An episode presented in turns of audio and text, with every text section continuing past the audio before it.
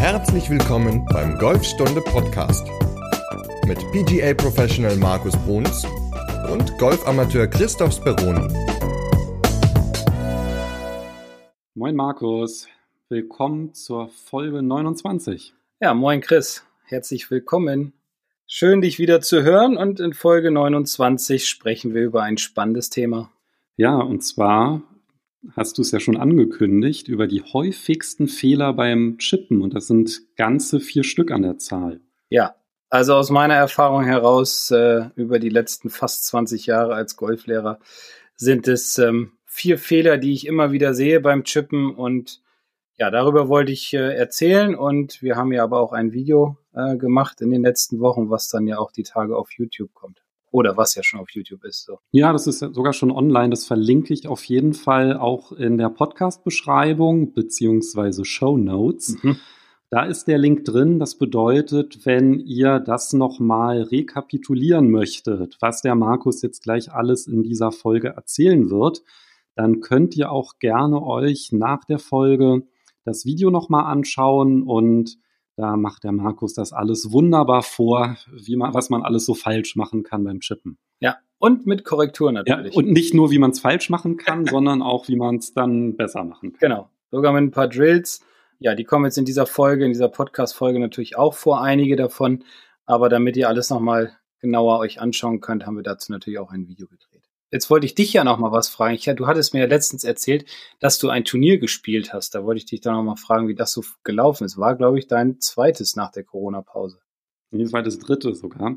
Dritte sogar. Ja, ich wollte jetzt eigentlich eher schneller mit dem Thema starten, weil nachdem ich mich in den ersten beiden unterspielt hatte, lief das heute nicht ganz so prächtig. Also es war noch nicht mal so furchtbar schlecht, aber irgendwie waren einfach zu viele Fehler drin. Aber ich habe meine Flightpartner mit einem wunderschönen Bunkerschlag mit Backspin beeindruckt. Also die Tipps aus der letzten Folge, die haben auf jeden Fall was gebracht. Du hast die Folge nochmal gehört vor der Runde, ne? auf dem Weg dahin. Ja, genau. Also wie wir ja gesagt haben, ne, für einen Score ist es jetzt gar nicht hilfreich, aber zumindest hat man so einmal so ein anerkennendes Nicken bekommen. Wenn man das mal ja, sehr gut. Ja, wäre auch gut äh, oder cool, wenn es dann häufiger nochmal passiert. Ne? Aus dem Bunker Backspin zu kriegen, ist ja auch eine schöne Sache, wenn der Ball dann so ein bisschen zurückgerollt kommt. Ja, sah schon, sah schon gut aus, aber ja. hat trotzdem nicht entschädigt für die anderen Schläge auf der Runde. Ja, aber das zeigt ja auch, dass das nicht jede Runde ähm, immer gleich ist. Das ist ja auch in allen Spielklassen bergauf, bergab geht. Die eine Runde ist top, die nächste könnte wieder schlechter sein. Also von daher ist das ja ein ganz normales äh, Muster ähm, beim Golf. Also dementsprechend alles entspannt. Das nächste Turnier wird bestimmt wieder besser. Ja, ich hoffe, also was mich ja viel mehr mitgenommen hat, war ja, dass ich vor ein paar Tagen auf der Range war, habe nochmal trainiert und da lief es dann irgendwie überhaupt nicht. Da habe ich dir dann ein Video geschickt mhm. und naja, mein Schwung, also da habe ich irgendwie ziemlich geschlampt wohl in der letzten Zeit auf den Runden. Also ich hatte ein bisschen weniger trainiert und äh, mehr Runden gespielt. Und ich habe dann auf einmal so übelst gesliced und es war echt eine Katastrophe. Und ich spiele nur mal den Anfang von deinem Feedback mal ab. Mhm. Uiuiuiui, was da denn los? Ja, und wenn man dann halt so eine Sprachnachricht per WhatsApp zurückbekommt, ja, also ich glaube, ich habe so von den Basics, es war dann, Mann, wie greifst du denn viel zu schwach und dann Takeaway, da nimmst du ja die Arme ganz flach weg. Und ähm, dann stehst du da ganz krumm und musst mal auf deine Ansprechposition achten. Also ich habe, glaube ich, bei den Basics so ziemlich alles falsch gemacht, was man falsch machen konnte. Und das zeigt halt im Grunde, dass es halt wirklich wichtig ist, das halt echt häufig zu kontrollieren, da halt auch mal den Pro rübergucken zu lassen. Und dein Feedback hat mir auf jeden Fall geholfen. Du hast mir dann auch gleich geantwortet, was sehr hilfreich war, konnte ich direkt umsetzen.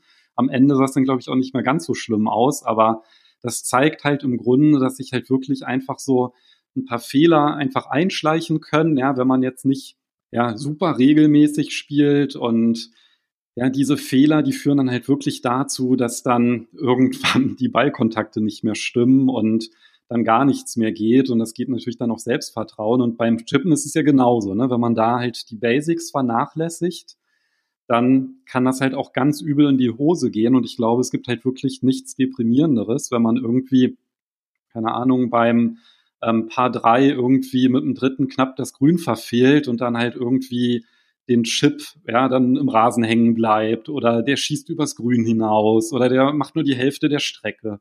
Dann braucht man dann auf einmal dann ähm, drei, vier Schläge dann für die letzten Meter. Das ist dann natürlich auch was, was sehr, sehr bitter ist und Jetzt versuche ich von meiner Turnierrunde ins wegzukommen und dann wieder auf das Thema der Folge ja. zu schwenken. Naja, deswegen ist es halt ganz, glaube ich, echt sinnvoll, sich nochmal so anzuhören, was die häufigsten Fehler sind, die du halt auch beobachtest, weil ich wette, selbst wenn man gerade gut chippt, kann sich so ein Fehler halt auch ganz schnell auf der nächsten Runde schon wieder einschleichen und deswegen ist es, glaube ich, ganz gut, da so eine kleine Checkliste im Grunde zu haben. Ja, also vollkommen richtig, was du sagst. Die Basics sind natürlich immer ja, die Basis für einen guten Golfschwung, egal in welchem Bereich du spielst. Nun sind wir beim Thema Chippen und da ist es ja äh, extrem wichtig, genauso wie auch beim Pitchen in einer vorherigen Folge, dass wir auf jeden Fall immer den Ball sauber treffen. Also, dass wir nach Möglichkeit so wenig Gras zwischen Ball und Schlagfläche haben wie möglich, also ja, am besten gar kein Gras zwischen Ball und Schlagfläche haben. Ähm, und wie gesagt, mir fallen über die Zeit oder sind über die Zeit immer vier, vier Fehler aufgefallen, auf die ich ein bisschen näher drauf eingehen wollte. Natürlich auch so ein bisschen mit Korrekturen nebenbei, ähm, dass man an die, wenn man diese vier Punkte ganz gut in den Griff bekommt, dann wird auch das Spiel ums Grün herum sich, ja, nicht, nicht jetzt schnell, man muss natürlich trainieren, ähm, aber mit der Zeit auf jeden Fall besser, beziehungsweise die Beikontakte werden sich verbessern und ja, am Ende dann natürlich auch der Score. Okay, um so einen kleinen Überblick zu bekommen, du hast jetzt gerade gesagt, es sind vier Punkte. Lass uns die einmal ganz kurz nennen, was die vier Punkte sind und dann direkt mit dem ersten einsteigen. Na gut, es geht los beim Stand, ähm, dann geht es im Grunde weiter mit der Bewegung, dann geht es an, an das Löffeln, also an dieses sogenannte Hand, an dieses Handgelenk abknicken. Und dann die Schlägerwahl, was ja auch immer so ein Thema ist, womit man eine gute Trainerstunde verbringen kann. Also ja, da geht manchmal sehr viel Zeit drauf, was aber auch in Ordnung ist, weil es natürlich auch wichtig ist zu wissen, welchen Schläger man ja, in welcher Situation oder bei welchem Chip man ihn verwenden sollte. Ja, da muss man ja auch ein Gefühl für entwickeln. Aber lassen uns nicht mit dem letzten Punkt anfangen, sondern mit dem Stand. Genau. Da ist natürlich immer eine ganz wichtige Komponente die Ballposition. Und ich glaube, wenn man halt im Netz immer so guckt, ja, beim Chippen, wo sollte der Ball liegen, da kursieren ja, glaube ich, sehr, sehr viele Varianten. Ja, also ganz früher hat man es immer so unterrichtet oder, oder ist einem gesagt bekommen, dass man den Ball mehr nach rechts legen soll, ziemlich weit nach rechts. Das sehe ich heute teilweise auch noch, dass die Leute den Ball auf Höhe der rechten Zehenspitze haben oder außerhalb der, des rechten Fußes sogar. Gut, beim Linkshänder dann natürlich auf der anderen Seite. Ähm, ich unterrichte es so, dass ich mal sage, der Ball sollte ganz leicht rechts von der Körpermitte liegen. Ähm, aufgrund der Bewegung, die wir dann in Punkt zwei ansprechen werden, ist das ein wichtiger Faktor. Problem ist einfach nur, wenn der Ball zu weit rechts liegt, dann nimmt man ja auch noch ein bisschen Körpergewicht mit nach vorne aufs vordere Bein und die, die Hände beziehungsweise das Griffende ist im Ansprechen ja auch noch ein bisschen vor dem Ball. Und dann wird einfach durch eine Ballposition, die viel zu weit rechts ist, der Eintreffwinkel zu steil. Das heißt, ich sag mal übertrieben, man, man hackt so ein bisschen auf den Ball drauf.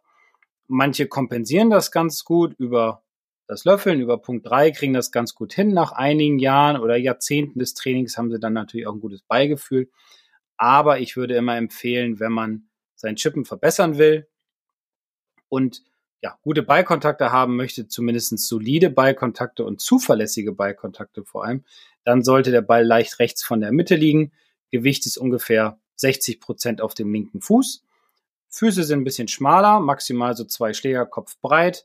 Und Griffende ist auch ganz leicht links vom Ball, um einfach ein etwas steileres Schlägerblatt zu bekommen aber auf die Schlägerwahl gehen wir dann später nochmal ein.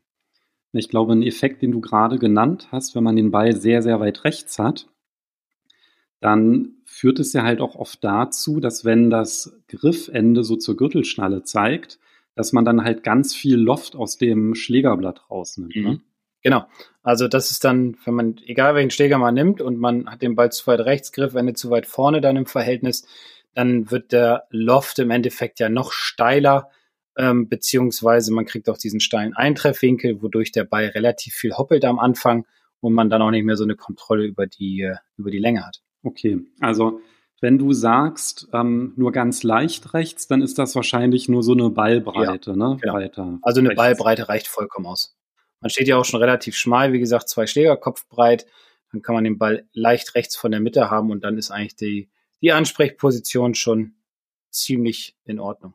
Ähm, teilweise sehe ich es auch, dass die Leute neutral stehen zu der Schlagfläche ausgerichtet mit den Füßen. Ähm, manche stehen auch ganz leicht offen, also das heißt, so die Körperlinie zeigt dann etwas links vom Ziel. Das ist aber eher so eine individuelle Sache. Da muss jeder sich selbst so ein bisschen ja, reinfuchsen, was einem besser gefällt. Ich tendiere immer so ein bisschen zu dem leicht offenen Stand, um einfach ähm, den Händen im Durchschwung etwas mehr Freiraum zu geben. Und wenn der Ball eine Ballbreite weiter rechts ist und man den Schläger aufsetzt, da sollte man dann auch noch mal darauf achten, dass die Unterkante dann parallel zum Boden ist, ne? dass man da nicht irgendwie den Schläger verkantet. Ja, kann man machen. Man kann aber auch den Schläger etwas aufrechter hinstellen, dass er ganz leicht mehr auf der Spitze steht beim Chip. Jetzt nicht komplett, so wie beim Putt, aber so ein bisschen aufrechter. Der Vorteil ist dann der, dass einfach der Schläger nicht ganz so stark vom, vom Raff zum Beispiel angegriffen wird, aber das kommt auch immer so ein bisschen auf die Balllage natürlich drauf an. Also wenn er ein bisschen tiefer liegt, dann kann man ihn ein bisschen aufrechter hinstellen. Wenn er auf einer glatteren Fläche liegt oder ähm, auf, auf einer kahlen Stelle, dann würde ich eher empfehlen, den Schläger neutral hinzustellen. Dann rutscht der Bounce sozusagen besser über die kahle Stelle oder übers Vorgrün. Falls jemand vom Vorgrün mal chippen muss, ähm, rutscht der Schläger dann einfach besser drüber und man kriegt den satteren Ballkontakt. So, lass uns zusammenfassen. Beim Stand sind wichtig nicht zu breit zu stehen, also relativ schmaler Stand. Der Ball ist eine Ballbreite von der Mitte rechts. Und ja, das war's dann eigentlich schon, ne? so von den wichtigsten Punkten. Ja, Griffwände ganz leicht vorne. Ähm, und wie gesagt, man kann ein bisschen offen stehen und das sind eigentlich so von der Basis, Standbasis her die, die vier Punkte. Ne? Okay, und dann geht's ja in die Bewegung über. Punkt zwei. Punkt zwei, Bewegung. Genau. Bei der Bewegung ist es, glaube ich, ein bisschen vom Verständnis des Chips ein bisschen schwieriger. Also das heißt, oder was ich damit meine, ist, dass ich, dass manche Leute zum Unterricht kommen und einfach gar nicht so wissen, wie die Bewegung aussehen soll und häufig den Chip und den Pitch verwechseln. Also man muss immer wissen, beim Chip ist es im Grunde laut Lehrbuch eine Einhebelbewegung. Das heißt, ich habe praktisch ein Dreieck aus Arm und Schultern gebildet. An meinen Händen hängt dann der Schläger und den bewege ich ja von rechts nach links im Grunde ohne die Handgelenke zu winkeln, während bei einem Pitch natürlich die Bewegung etwas größer ausfällt und dementsprechend auch ein Winkel in die Handgelenke kommt, also in die Handgelenke. Das heißt, ich habe dann einen Winkel zwischen Armen und Schaft, wodurch der Ball dann am Ende auch ein bisschen höher fliegt. Also Chippen ist im Grunde eine, ich sage mal, die große Schwester vom Patten. Ja, also beim Patten bewegen wir auch nicht die Handgelenke, so wollen wir es im Endeffekt beim Chip in der Ausführbewegung auch Worauf man auf jeden Fall achten sollte, ist natürlich, wenn man ausholt, dass die Schultern praktisch auch so eine Art Kipp-Drehbewegung haben, wie beim Putt. Ähm, wobei man natürlich beim Ausholen darauf achtet, dass das Gewicht leicht links ist, wie wir eben beim Stand schon besprochen hatten. Und beim Ausholen bitte keine Hüftrotation, sondern in der Bewegung durch den Ball kann man ein bisschen sein Körpergewicht mitnehmen nach links, dass, dass etwas der Unterkörper sich mitdreht. Jetzt nicht zu viel, weil sonst kriegt der Ball zu viel Dynamik, also zu viel Schwung. Deswegen eher eine neutrale Ausholbewegung aus den Schultern und in der Durchschwungsbewegung etwas den Unterkörper mitnehmen, was auch dazu führt, dass man, wenn man es regelmäßig trainiert und gut umsetzt, einen, einen sehr satten, guten Ballkontakt bekommt. Was ich noch eine ganz schöne Übung dafür finde, um da das Gefühl ein bisschen für zu bekommen, ist, wenn man so einen Alignment Stick mitgreift, dass der im Grunde wie so eine Schaftverlängerung ist vom Schläger. Also man greift ganz normal den Schläger und klemmt im Grunde noch zusätzlich am Schaft entlang einen Alignment Stick mit ein. Dann ist es halt so, dass wenn man die Handgelenke winkeln würde, dass man dann halt den Stick in die Hüfte so bekommt und wenn man halt die Handgelenke passiv lässt, dann geht halt der, dieser Stick am Körper vorbei. Das finde ich eigentlich so ganz gut, um da so das so ein bisschen zu trainieren, wenn man da noch nicht so ein Gefühl für diese Bewegung genau. hat. Ja. Ähm, man kann es auch mit dem Stick ganz gut machen, indem man ihn auf den Boden legt, parallel zu seinen Füßen, ähm, oder sich so eine Schiene aufbaut, wenn man sogar zwei Sticks hat. Dann kann man sehen, in welche Richtung sich der Schlägerkopf beim Ausholen bewegt und ob der sehr weit nach oben geht oder ob der sehr weit nach innen geht. Ähm, dann sieht man auch, dass man die, oder dann würde man auch merken, dass man die Handgelenke bewegt hat. Aber mit dem Stick am Schaft befestigen geht das natürlich auch. Und würdest du dann empfehlen, beim Ausholen eher wie beim Patten eine möglichst gerade Bewegung zu machen oder um den Körper mehr herumzuschwingen? Ja, eine ganz gerade Bewegung ist es ja nicht. Also man sagt das ja immer beim, beim, beim Patten so, eine gerade Bewegung ist es ja immer eine kleine In-In-Bewegung. Ähm, aber im Endeffekt ist es beim Chippen ähnlich, genau. Nur der Radius ist halt ein bisschen größer, weil man ja auch einen längeren Schläger hat, aber natürlich keine ganz gerade, gerade Bewegung. Ähm, das geht nicht. Es ist immer so eine leichte nach Innen-Innen-Bewegung, aber man sollte es sich so vorstellen, ja definitiv.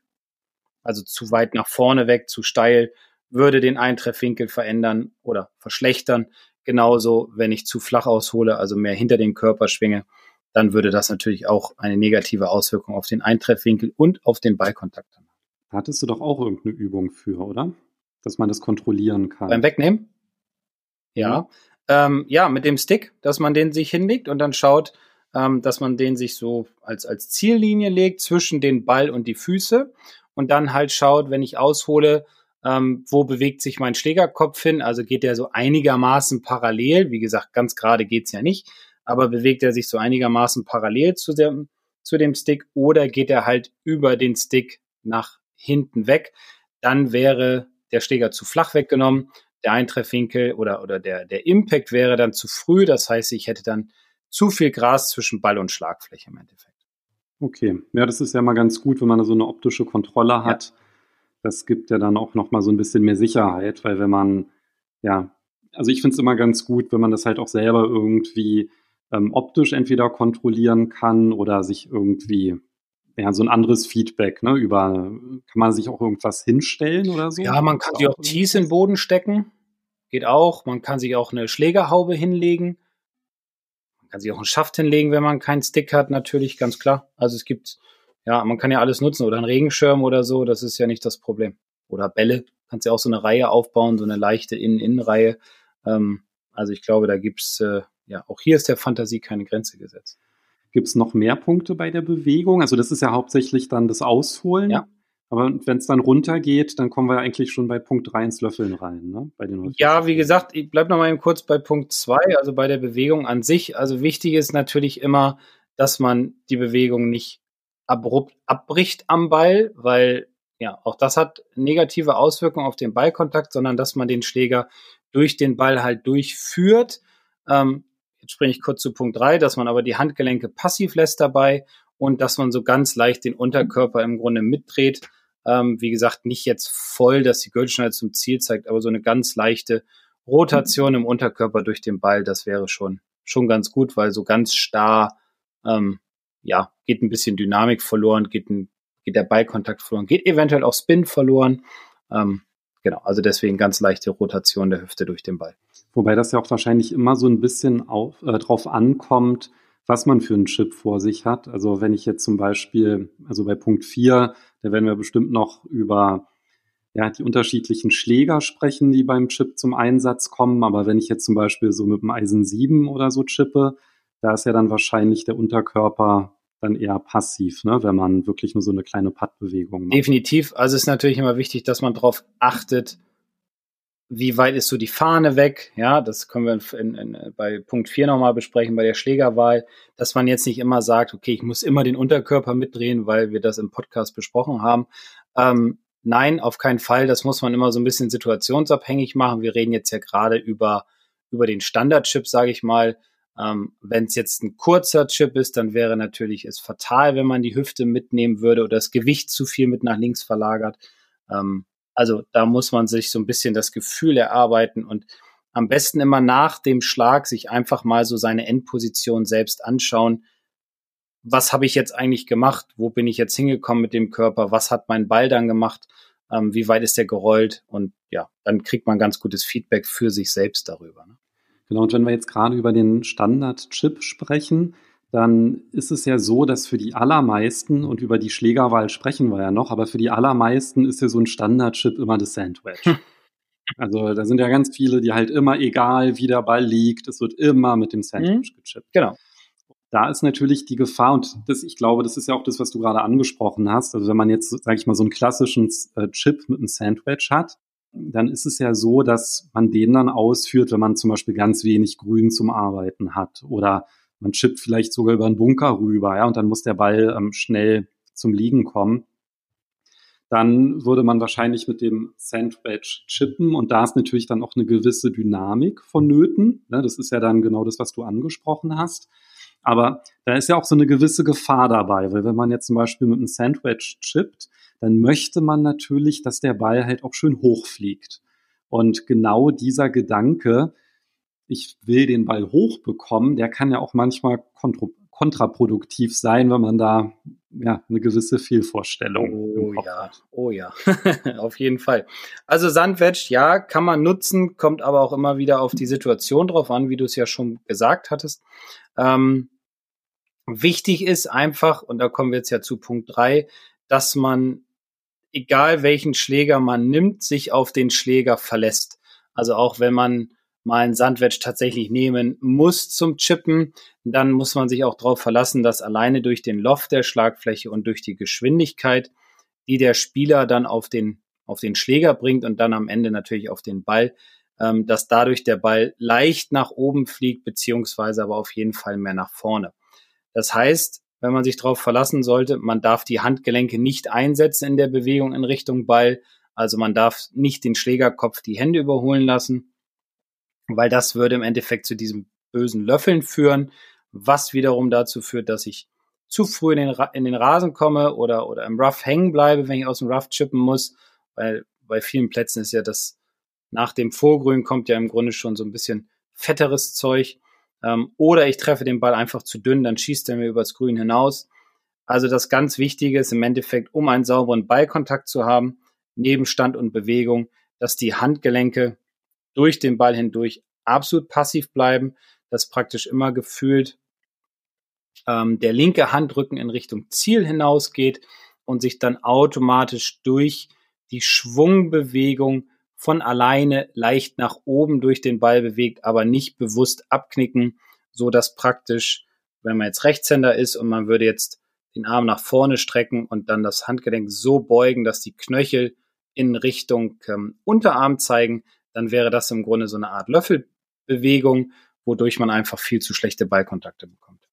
Ein Gedanke, der da sehr hilft, ist ja, dass man sich so vorstellt, durch das Gras durchzuwischen ne, mit der Schlagfläche. Genau. Also ich sage mal, macht auch einfach mal Probeschwünge neben dem Ball auf Höhe des Balls. So, natürlich weit genug weg, dass man den Ball nicht trifft und dann einfach mal schauen, wo treffe ich den Boden denn zuerst? Und vielen ist es am Anfang gar nicht bewusst, dass sie immer zu weit rechts, also vor dem Ball, den Boden treffen, ähm, weil das natürlich im hohen Gras sich immer alles ganz weich und ganz toll anfühlt im Endeffekt. Aber wenn man mal genau hinschaut, dann sieht man häufig, dass der Ballkontakt einfach zu früh ist. Und dann kriegt man schon mit der Zeit automatisch so ein Gefühl, okay, ich muss mehr durch den Ball durch, durch den imaginären Ball durchwischen sozusagen, meinen Körper ein bisschen mitnehmen, den linken Arm, den Handrücken und den Schläger eher in einer Linie durch den Ball bewegen.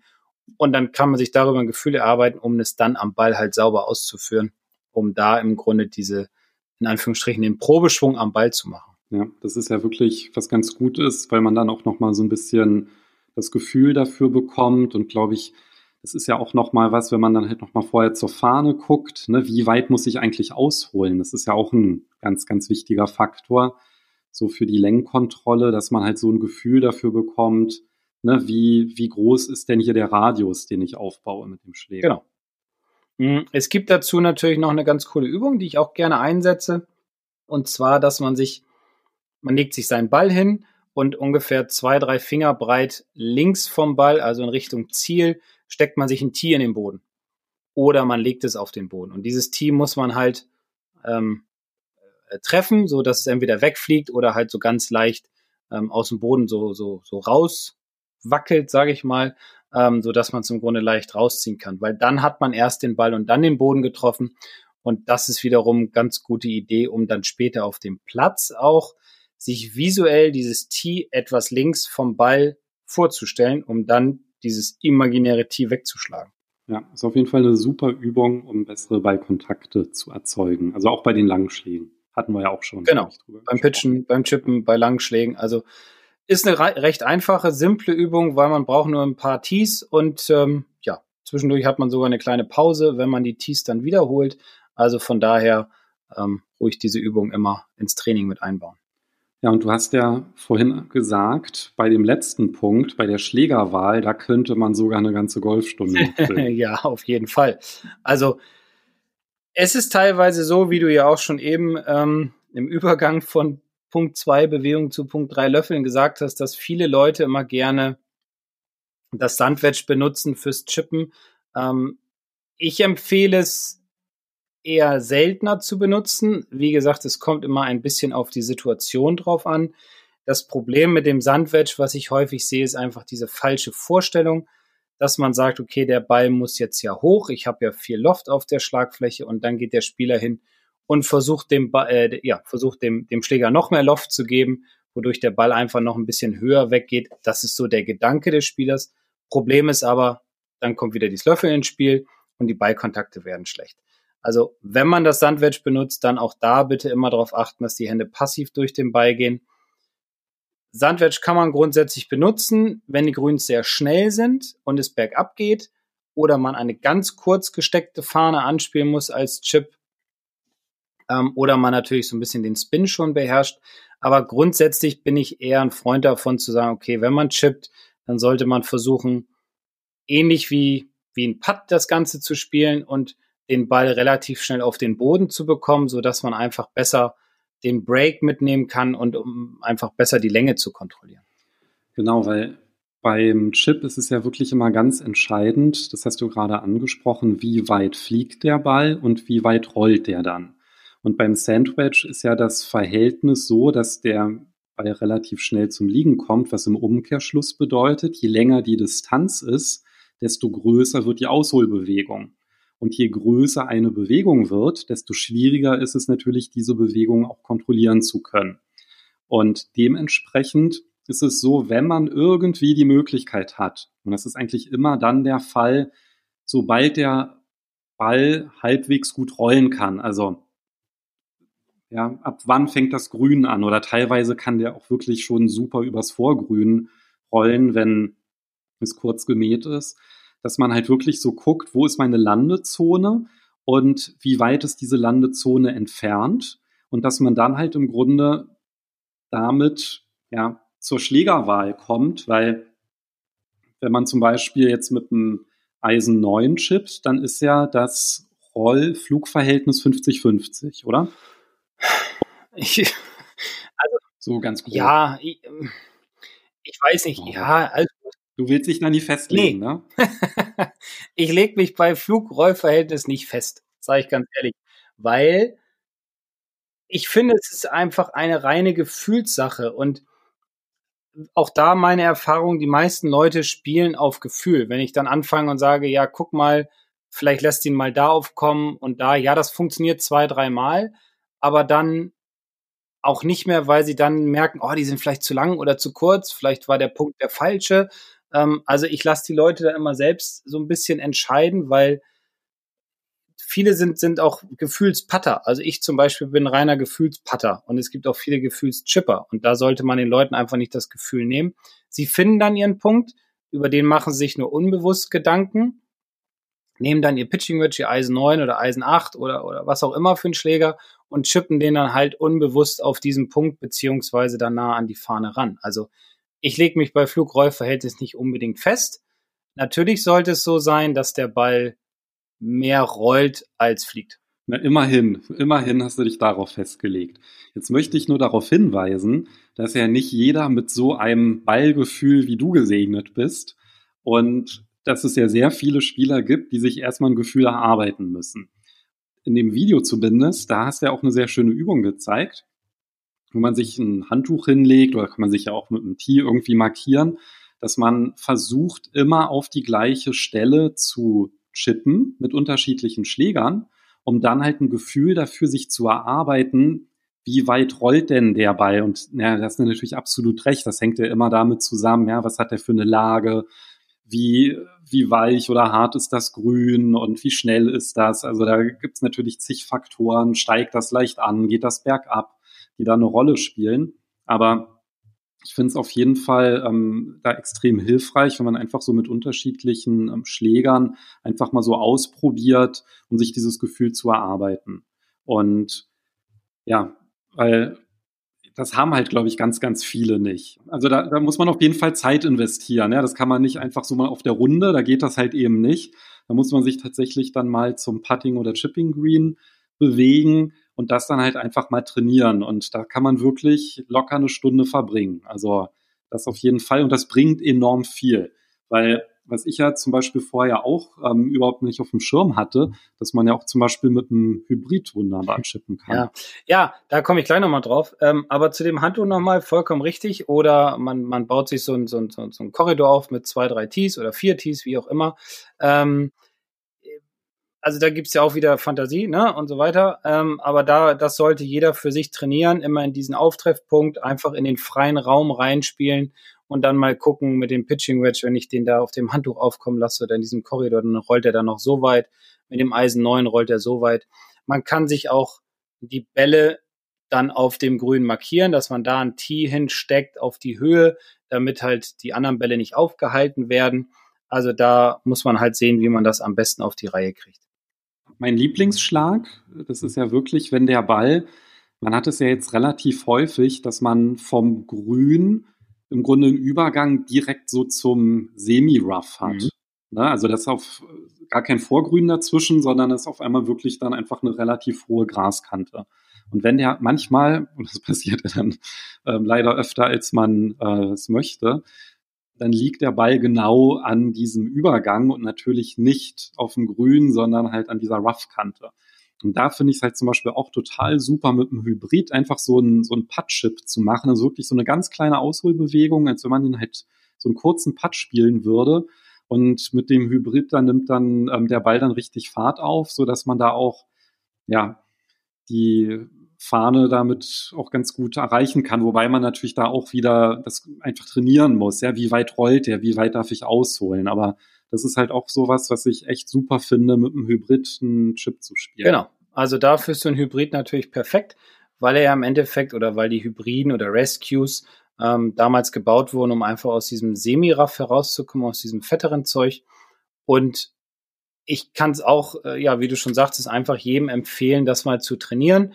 Gerade dann, wenn die an die grünen Kanten, also in diese Raffkanten ranrollen oder so maximalen Meter, anderthalb im, im Raff drin sind oder in so einer kleinen Mulde liegen, dann einfach die Putthaltung einnehmen, Ball aber tendenziell leicht rechts, wie vorhin auch, also ganz normaler Chipstand im Endeffekt, passive Hände und dann eine kleine knackige Bewegung. Wichtig ist nur, auch hier bitte vorher auf das Grün gehen, also auf das Übungsgrün, um diesen Schlag zu trainieren, weil mal ebenso auf dem Platz das zu machen, das ist nicht ganz so einfach. Das geht auf jeden Fall definitiv in die Hose.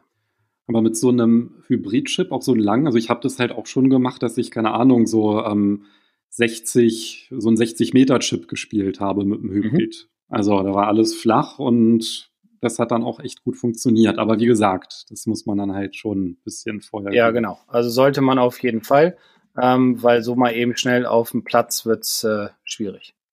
Ja, dann haben wir, glaube ich, die vier häufigsten Fehler damit eigentlich ganz gut behandelt. Also das war Punkt eins war der Stand mit der Ballposition, dann hatten wir die Bewegung, dann ja den sehr, sehr häufigen Fehler löffeln, aber eigentlich da, wo man technisch gar nichts machen muss, das ist halt wirklich die Schlägerwahl. Und da wirklich dieser Appell, probiert das einfach mal aus. Ja, also anstatt ähm, ja eine Stunde die sich auf der Range die Bälle einfach weit zu schlagen, einfach mal mit unterschiedlichen Schlägern chippen, auch unterschiedliche Ziele dann mal suchen, um da einfach so ein Gefühl zu entwickeln. Und das lohnt sich richtig, richtig doll. Weil so ein flacher Chip ist immer einfacher als ähm, so ein hoher Chip mit einem Sandwich oder gar ein Pitch. Und da kann man wirklich ordentlich Schläge sparen, wenn man da so ein ganz gutes Gefühl hat, wie weit man dann ausholen muss, mit welchem Schläger. Und das ist auf jeden Fall was, wo man im kurzen Spiel extrem von profitieren kann. Ja. Also mehr Zeit auf und ums Grün verbringen als auf der Range, ähm, weil ja wichtig ist, dass die kurzen Schläge relativ nah an der Fahne bringen. Natürlich ist auch ein guter Drive wichtig, der lang nach vorne rausgefeuert wird, keine Frage. Aber jetzt vielleicht nach der Folge dann ähm, am Wochenende mal aufs, aufs Puttinggrün oder aufs Pitchinggrün, da wo man halt in Ruhe chippen kann, mal ausprobieren, wenn man sich in den letzten Jahren immer auf einen Schläger festgelegt hat, auch mal andere ruhig mal ausprobieren, ähm, die Längenkontrolle da hinzubekommen, um dann halt auf dem Platz auch zu wissen, okay, in der Situation kann ich meinetwegen mal das Eisen 8 nehmen, in der Situation muss ich vielleicht dann tatsächlich mal das Sandwich nehmen, weil es ein sehr kurzer Bergab-Chip ist oder so. Also dass man dann da nicht einfach irgendwie so, ja, tausend Fragezeichen auf dem Kopf hat und sagt, ach, ich nehme irgendeinen Schläger und hau den einfach mal irgendwo hin, mal sehen, was passiert, sondern da kann man ganz, ganz viele Schläge sparen aufgrund des richtigen Ballkontakts, aber auch natürlich aufgrund des, der richtigen Schlägerwahl. Ja, ich glaube, da werde ich jetzt auch noch mal so eine kleine Trainingssession einlegen.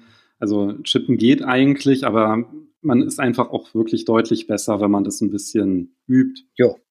Und ich habe es heute auch auf der Runde gemerkt. Hätte auch ein Tick besser sein können, das Ganze. Das macht halt schon was aus, ob man irgendwie dann noch einen, einen 10 Meter oder einen 2 Meter Putt dann am Ende hat. Also ein guter Chip, der hilft auf jeden Fall, niedrige Scores zu erzielen. Und ich glaube, das ist jetzt auch nochmal für mich auf jeden Fall nochmal eine Baustelle. Genau. Und damit du und damit ihr wisst, ähm, wie das mit dem Patten besser wird bezüglich der Pattenlängenkontrolle, sprechen wir nämlich in Folge 30 darüber. Genau, damit auch der 10-Meter-Putt dann immer schön nah ans Loch rangeht, ne, falls der Chip mal doch nicht so geklappt genau. hat. Ja, also wir sprechen über die Längenkontrolle. Ähm, wir geben euch einige Ideen, einige Drills mit auf den Weg, die ihr dann auch trainieren könnt. Dafür müssen auch nicht viele Hilfsmittel her, sondern einfach Tees, das reicht meistens schon. Ähm, und in Folge 30 sprechen wir dann nochmal genauer drüber und ja, wie ihr das ganz gut trainieren könnt. Ja, war schon wieder hier runde Zahl. Mensch, das geht ja hier wie im Tausch. Ja, wir nähern uns der goldenen Hochzeit an. 20 Folgen noch, 21 noch und dann sind wir da. Ja, dann würde ich sagen, hören wir uns in Folge 30 wieder. Ja, machen wir da weiter und ja, wir freuen uns, wenn ihr, wenn ihr uns wieder zuhört. Genau, also bis nächste Woche. Tschüss. Macht's gut. Ciao.